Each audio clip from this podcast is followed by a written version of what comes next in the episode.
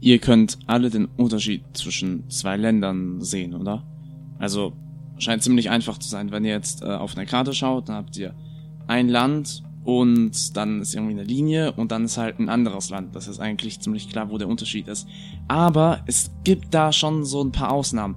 Zum Beispiel, wenn ihr nach Afrika geht und dann auf Google Maps oder so schaut äh, und dann schaut ihr in Richtung äh, Westen, in Richtung Marokko, Nordwesten und da ist es nicht so klar, weil da seht ihr vielleicht einfach eine einfache Linie, die geradeaus äh, irgendwie den, ein Land oben mit einem Land unten äh, teilt und das Land unten ist dann grenzt an Mauretanien und das Land oben dann nicht mehr.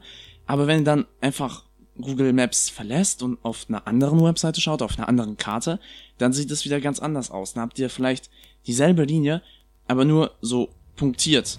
Oder ihr habt gar keine Linie und dann einfach ein sehr, sehr großes Land, was dann von Mittelmeer bis nach Mauretanien geht. Das, was da unten so zu sehen ist als Gebiet, das ist die Westsahara. Und dann stellt man sich die Frage, Die Westsahara, ist es ein echtes Land?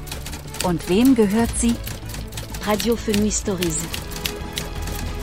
Und um die Frage zu verstehen, ob die Westsahara ein eigener Staat ist, müsste man erstmal wissen, was so ein Staat ausmacht. Und äh, ein Staat, da gibt es eigentlich drei Kriterien dafür. Erstens muss ein Staat ein Territorium haben und eine Bevölkerung und eine Regierung. Und für das Territorium muss man eben sagen, dass, dass der Staat nachweisen muss, dass ein Teil von dem Planeten ihm quasi gehört. Und der Staat muss in der Lage sein, für sein Gebiet die Einreisebedingungen festzulegen. Für die Bevölkerung gibt es die Charta der Vereinten Nationen und die besagt, dass die Völker über sich selbst verfügen und das Recht auf ein eigenes Land haben. Und das ist zum Beispiel für Ex-Kolonien auch super wichtig, weil sie eben das Völker sind, die zum Beispiel Mali über ihr eigenes Land verfügen und ihren eigenen Staat verfügen dürfen. Äh, Und was die Regierung angeht, dann ist die Regierung eine Sache, die eben Macht über ein Territorium und Bevölkerung ausübt und sie hat ein Monopol, das heißt, ist die einzige, die Gesetze schaffen kann und die Steuern eintreiben kann und die Justiz und Gewalt, Polizei und so weiter beherrscht. Und es ist auch die einzige, die das Gebiet beherrscht. Also man kann nicht zwei Regierungen haben für einen normalen Staat, das funktioniert nicht. Ein Staat, eine Regierung. Und äh, jetzt, wo wir verstanden haben, was so ein Staat ausmacht, kann man einfach mal ein bisschen zurück in die Geschichte der Westsahara gehen, um zu versuchen zu verstehen, ob die Westsahara wirklich ein eigenes Land ist und wo eigentlich hier das Problem liegt, wer, warum sollte es kein einzelnes Land sein und um ein bisschen das zu verstehen.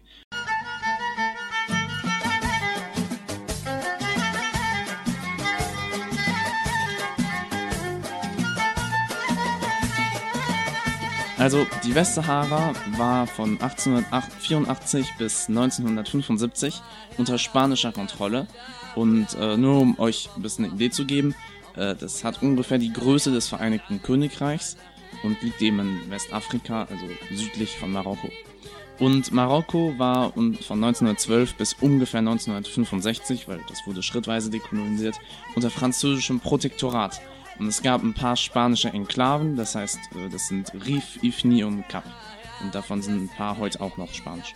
Und jetzt muss man eben wissen, dass 1975 Spanien die Westsahara verlässt. Das liegt daran, dass der Diktator dort gestorben ist und das Land verändert sich halt innerlich und will nicht mehr diese oder braucht nicht mehr diese Kolonie und verlässt eben die Westsahara. Und dann ist erstmal die Westsahara kurz einfach alleine da und ohne Regierung. Und was passiert? Dann kommt Hassan II, das ist zu der Zeit der König von Marokko, und er sagt, dieses Gebiet gehört uns. Er beansprucht das Territorium mit historischen Verbindungen. Und dann startet er den sogenannten Grünen Marsch. Das heißt, er startet eigentlich eine Invasion, aber eben eine friedliche Invasion. Und zwar bittet er Marokkaner, das sind dann so ungefähr 350.000 Zivilisten, äh, die ehemalige Kolonie friedlich zu besetzen. Und das bedeutet, dass es dann eine Invasion gibt. Aber gut, selbst wenn es friedlich ist, es bleibt eine Invasion und die wird dann eben vom UN-Sicherheitsrat verurteilt. Das heißt, man hat tausende Leute, die eben loslaufen in großen Scharen mit marokkanischen Flaggen in das kurz entkolonisierte oder seit kurzem entkolonisierte Territorium Und ähm, was passiert dann? Dann sind die eben da und dann kommt auch noch jemand anderes und sagt, dieses Gebiet gehört uns historisch. Und zwar, das ist der südliche Nachbar Mauretanien, der beansprucht ebenfalls dieses Gebiet. Äh, dann kommt es äh, sehr schnell zu einem Abkommen, und zwar, das bedeutet, das nennt sich das Madrider Abkommen, ähm, wurde zwischen Marokko, Mauretanien und Spanien unterzeichnet, äh, am 14.11.75. Und das teilt eigentlich dieses Gebiet auf, äh, gibt Marokko zwei Drittel, Mauretanien ein Drittel. Äh, Marokko bekommt mehr, weil sie ja schon einen Vorsprung in Verhandlungen hatten, da sie ja das Territorium quasi friedvoll halt eingenommen haben. Und äh, Spanien bekommt Zugang zu Schlüsselressourcen überall auf dem Territorium. Das heißt, für diese Region auf der Erde ist halt vor allem Phosphat und Fischerei sehr wichtig. Da könnte man schon denken, dieser Konflikt ist beendet. Es schien auch ein bisschen so. Aber eigentlich ist das erst der Anfang. Weil dann kommt ein neuer äh, Akteur ins Spiel, der eben auch dieses Territorium beherrschen will. Und zwar der Front Polisario. Und Front Polisario ist eine bewaffnete Unabhängigkeitsbewegung und die hat zum Ziel, ein eigenes freies Land zu gründen. Das heißt, unabhängig von Marokko, Spanien, Mauretanien oder irgendein anderes Land, die wollen einen eigenen Staat. Und die rufen diesen Staat auch aus, und zwar im Februar 1976. Sie rufen die Demokratische Arabische Republik Sahara aus. Ähm, und diese Republik erhebt Anspruch auf die gesamte Westsahara. Und vielleicht wisst ihr schon, dass Marokko und Algerien sehr stark verfeindet sind. Und das heißt, Algerien unterstützt sehr schnell diese Unabhängigkeitsbewegung, weil Algerien natürlich darin eine Chance sieht, ihren Rivalen, ihren Feind eben zu schwächen, weil gut, äh, der würde halt geschwächt werden und es wird dann eben Algerien äh, stärken. Und ähm, somit ist diese Bewegung, diese Unabhängigkeitsbewegung direkt im Konflikt mit Marokko und Mauretanien. Wir werden jetzt im Folgenden diese Republik, diese Demokratische Arabische Republik Sahara einfach DARS nennen, weil das sind die Abkürzungen und das macht es erheblich einfacher. Dann bricht ein Krieg aus und äh, gut, Mauretanien schafft es nicht sehr erfolgreich in diesem Krieg. 1979 zieht Mauretanien seine Ansprüche zurück und unterzeichnet ein Friedensabkommen mit der DARS. Äh, warum? schaffen die es nicht. Das ist eine militärische Niederlage und eben der Sturz des Präsidenten zu der Zeit. Sie hatten einfach nicht die Ressourcen, das Geld, die Leute, um diesen Krieg zu führen, geben auf und, und erheben einfach keinen Anspruch mehr auf dieses Territorium. Ähm, was passiert danach sehr schnell? Annektiert Marokko den mauretanischen Teil, der eben in diesen Verhandlungen Mauretanien zugesprochen worden war. Wenn man jetzt zusammenfasst, welche Parteien auf welcher Seite stehen. Äh, wir haben einmal Marokko, die sagen, dieses Territorium gehört uns, weil wir historische Verbindungen dazu haben. Und übrigens argumentiert Marokko, dass diese historischen Verbindungen vom äh, Internationalen Gerichtshof 1974 bestätigt worden sind. Die Demokratische Arabische Republik äh, sagt, dass sie ein Recht auf Selbstbestimmung der Völker haben, welches wiederum in der Charta der Vereinten Nationen garantiert ist. Das heißt, wir haben wirklich einen Konflikt zwischen zwei Parteien und dieser Konflikt ist eben ein Krieg, der richtig lange dauert, bis 1991, da kommt es nämlich zu einem Waffenstillstand. Aber dieser Konflikt ist noch längst nicht wirklich geregelt und vollkommen beigelegt. Jetzt versteht ihr eben auch, warum wir diese drei verschiedene Karten haben. Auf der einen Karte haben wir eine klare Linie zwischen Marokko und Westsahara und diese Karte und auch die Art, wie ich es gerade ausdrücke, zeigt, dass Westsahara ein eigenes Land ist, weil man eben klar differenziert, Marokko auf der einen Seite, nördlich und südlich eben Westsahara. Und die andere äh, Sichtweise ist eben eine Karte, bei der Marokko nicht durch eine Linie geteilt ist. Und jetzt rede ich in der Perspektive eines Marokkaners, weil ähm, und da sieht man eben keine äh, Grenze zwischen dem südlichen Teil von Marokko und dem nördlichen Teil von Marokko. Und dann gab es noch diese andere Karte. Gut, die punktierte Karte mit der gestrichelten Linie ist einfach eine Karte für die, die sich nicht wirklich festlegen wollen. Und die andere Karte, so einer Linie, die im Süden von der Westsahara so vertikal verläuft und eben die West Westsahara quasi mit der Ost-Westsahara trennt. Von der haben wir noch nicht viel geredet. Das ist eigentlich der Status quo, der aktuelle Stand.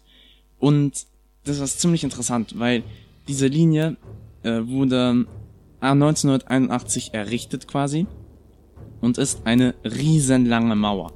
Eine Mauer in der Wüste, äh, die durch Marokko gebaut wurde und bewaffnet ist, überwacht wird, äh, vermint ist und 3000 Kilometer lang ist. Und es ist eine Rieseninstallation mitten in der Wüste, eine der längsten Mauern, äh, die es eigentlich gibt weltweit.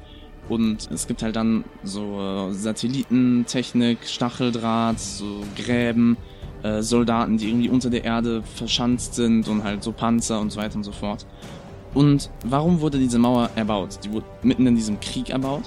Ähm, und das Ziel ist eben, die Sahrawis, also die Leute, die äh, im Westsahara leben und die Unabhängigkeitsbefürworter im Osten zu halten, äh, hinter dieser Linie. Und das sind eben 20% von der Westsahara. Und das erlaubt dann eben den Marokkanern auf den restlichen 80% sich niederzulassen, ähm, Marokkaner aus dem Norden hinzubringen, die sich ansiedeln, Firmen zu bauen und eben einfach einen friedlichen Ort zu haben, der eben klar zu Marokko gehört, damit auch Firmen sich investieren können und weiter und so fort. Und das Ding ist, äh, auf diesen restlichen 80 Prozent, die Marokko eben hält oder irgendwie, gibt es die meisten Ressourcen. Das heißt, dort gibt es natürlich das Meer. Der Osten hat keinen Zugriff zum Meer, logischerweise. Dort gibt es sehr viel Phosphat und dort gibt es auch die besten Plätze für die Windenergie.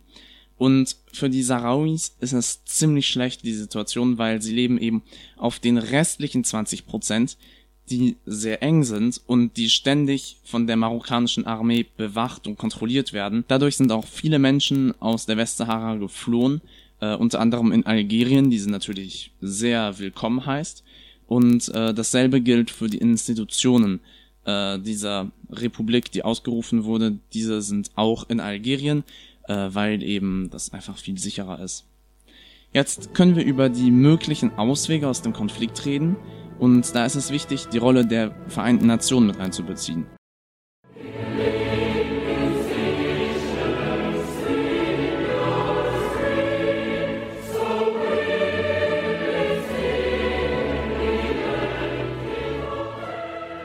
Weil die hat ab 1991 eine Friedensmission. Diese Friedensmission heißt MINURSO, es ist französisch und heißt halt die Mission der Vereinten Nationen um, für die Organisation eines Referendums im Occidental-Sahara. Die Sache ist halt, dass dieses Referendum nie stattgefunden hat. Also es wäre geplant gewesen, dass es 1992 stattfindet. Und zwar wäre es ein Referendum über die Unabhängigkeit dieses Territoriums. Soll dieses Territorium zu Marokko gehören oder soll es unabhängig sein? Aber diese Vereinte Nation hatte eben das Ziel, dieses Referendum durchzuführen, aber es hat halt seit 1992 nie stattgefunden, weil es keine ausreichende Kooperation gab zwischen der Westsahara und dem Marokko und es eben sehr stark auch um die Frage ging, wer wählen darf. Und das ist eigentlich eine logische Frage. Soll man Marokkanern aus Nordmarokko quasi erlauben, die sich gerade niedergelassen haben in Westsahara, soll man denen erlauben, über das Schicksal der Westsahara zu wählen? Oder soll man auch ähm, Geflüchteten, indigenen quasi Westsahariern, äh, die äh, die Möglichkeit geben, über das Schicksal von Westsahara abzustimmen, selbst wenn sie aktuell in Algerien oder woanders leben. Also das sind wirklich gute Fragen, zu denen ich auch keine rechte Antwort habe, ähm, die eben es unmöglich gemacht haben, ein Referendum abzuhalten. Eine andere Rolle von Minurso war, einen Waffenstillstand einzuführen, das hat funktioniert, und ihn durchzusetzen. Und da gibt es eben mehr Probleme. Zum Beispiel, es gab im Jahr 2020 einen Zwischenfall. Da hat nämlich die marokkanische Armee eine Straße freigemacht, die nach Mauretanien geführt hat und die vom Front Polisario, also dieser bewaffneten Unabhängigkeitskämpfer, blockiert war. Und dann als Reaktion darauf hat die Armee von Westsahara die militärischen Installationen angegriffen und eben diesen Waffenstillstand aufgebrochen. Aktuell hat die Vereinten Nationen 664 Blauhelme, darunter drei Deutsche. Übrigens, kleiner Zwischenteil, für die UNO gilt dieses Gebiet als nicht autonom, das heißt, keine Behörde ist legitimiert, das Gebiet zu verwalten, weder Marokko noch die DARS. Und jetzt kann man auch mal schauen, was diese zwei Parteien über das vorgeschlagene ähm, Unabhängigkeitsreferendum äh, denken, dieses Unabhängigkeitsreferendum, was von der UN vorgeschlagen wurde. Äh, Marokko findet, dass diese Lösung ähm, nicht gut ist und lehnt dieses Referendum ab. Und das ist erst seit 2007. Sie schlagen vor, die interne Macht der Dars zu geben, das Gebiet aber trotzdem unter marokkanische Souveränität zu halten. Das heißt quasi, sie entscheiden alles, was die interne Politik angeht und völkerrechtlich gehört es noch zu Marokko und es ist eben ein marokkanisches Gebiet. In dieser Lösung ist Marokko unterstützt von Spanien unter anderem, weil Spanien auch mit Marokko gute Beziehungen haben will, weil äh, Marokko verhindert, dass Migranten von Marokko nach Spanien gehen und äh, Marokko wird auch von den Vereinigten Staaten unterstützt. Im Gegenzug dazu, das hat Trump ausgehandelt, dieser Deal, im Gegenzug dazu normalisiert Marokko seine Beziehung zu Israel. Und dann gibt's noch 20 bis 45 andere kleinere und ärmere Staaten, die Marokkos Lösung unterstützen und da geht's halt meistens drum, dass Marokko im Gegenzug Finanzhilfen oder ähnliches eben verspricht. Die DARS will eben dieses Referendum durchhalten und beruft sich eben auf das UN-Selbstbestimmungsgesetz von 1992, lehnt logischerweise die marokkanische Lösung ab und ist unter anderem von Algerien unterstützt, die eben eine Schwächung Marokkos wollen oder ist ebenfalls von den Vereinten Nationen unterstützt und von der Europäischen Union. Und jetzt ist die Frage, wer erkennt dieses Land eben, die Dachs, als unabhängiges Land an? Das ist äh, unter anderem Algerien und die Organisation Afrikanische Union, die das Land anerkennen und 22 andere Länder, die auch die Dachs anerkennen als eigenen Staat. Jetzt können wir zur Zusammenfassung kommen. Ist die Dachs ein eigener Staat? Ist unsere erste Frage. Und die zweite Frage wäre, sollte die Dachs eher zu Marokko gehören oder eigenständig sein? Zur ersten Frage hatten wir am Anfang dieser Sendung drei Kriterien aufgestellt. Und jetzt können wir einfach schauen, ob diese Kriterien erfüllt sind oder nicht. Für das Gebiet ähm, muss ein Land beweisen können, dass ihm ein Teil des Planetens gehört. Das ist sehr umstritten im Fall von äh, der Dachs, weil sie kann es nicht wirklich beweisen, aber sie kann es halt auch nicht gar nicht beweisen. Zweites Kriterium ist, dass der Staat die Einreisenbedingungen festlegt und hier würde ich sagen, ist das nicht, äh, nicht erfüllt, weil gut, der Staat hat nicht das Monopol, die, da die DARS hat nicht das Monopol auf das ganze Gebiet und somit legt die DARS nicht die Einreisebedingungen fest. Was die Bevölkerung angeht, ähm, gibt es die Karte der Vereinten Nationen. Völker verfügen über sich selbst und haben ein Recht auf Selbstbestimmung. Dieses Kriterium ist meiner Meinung nach völlig erfüllt. Äh, die Dars hat eine Bevölkerung, selbst wenn sie teilweise im Exil ist, aber sie ist ein Volk und sie dürfte Selbstbestimmung haben und ein eigenes Land haben. Was die Regierung angeht, ist es wichtig zu sagen, dass ähm, die aktuelle Regierung der Dars nur teilweise äh, Macht auf das Territorium äh, ausübt und auch nur teilweise Macht auf die Bevölkerung, weil die Bevölkerung auch teilweise im Exil ist. Und die Regierung hat aktuell kein Monopol auf die Schaffung von Gesetzen, Eintreiben von Steuern, Justiz und Gewalt und das Gebiet, weil es eben konkurriert wird auf einem anderen Teil vom Gebiet von der marokkanischen Regierung. Also es sind eigentlich zwei Regierungen in einem Land und das macht führt halt dazu, dass die Dars aktuell kein eigenes Land ist, meiner Meinung nach. Also die Dars kann derzeit nicht als Staat angesehen werden. Äh, und wenn man, ich habe das jetzt so mit Farben markiert, zwischen grün und rot, und wenn man das alles zusammenzählt und so einen Durchschnitt macht, würde man so zwischen orange und rot gelangen. Und die zweite Frage war, wem gehört es oder wem sollte es gehören? Ähm, und da kann man nochmal die zwei Argumente gegenüberstellen. Einmal Marokko, die mit historischen Verbindungen argumentieren und einmal die Dachs, die auf Recht auf Selbstbestimmung der Völker argumentieren. Und ich würde sagen, auf der marokkanischen Seite sind diese historischen Verbindungen ziemlich fragwürdig und relativ. Und die Ansprüche auf dieses Gebiet sind auch aus wirtschaftlicher Natur. Es geht um Ressourcen und aus politischen Gründen. Es geht um größeren Staat, Machterweiterung, Einflusserweiterung und so weiter und so fort. Und laut diesem internationalen Gerichtshof wurde zwar gesagt, dass es historische Verbindungen gibt, aber es wurde auch gesagt, dass diese Verbindungen nicht ausreichend sind für den Anspruch Marokkos. Und auf der Seite der Dars, sie argumentieren mit dem Recht auf Selbstbestimmung der Völker.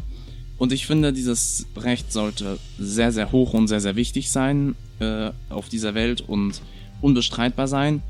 Es ist ein sehr wichtiges Dokument und ich würde mal behaupten, dass dieses Dokument Vorrang hat und dass dadurch die Westsahara äh, seinem Volk gehören sollte, das seit immer dort lebt, und zwar den Sahrawis, und zwar, dass die Westsahara der Dachs gehören sollte und nicht Marokko.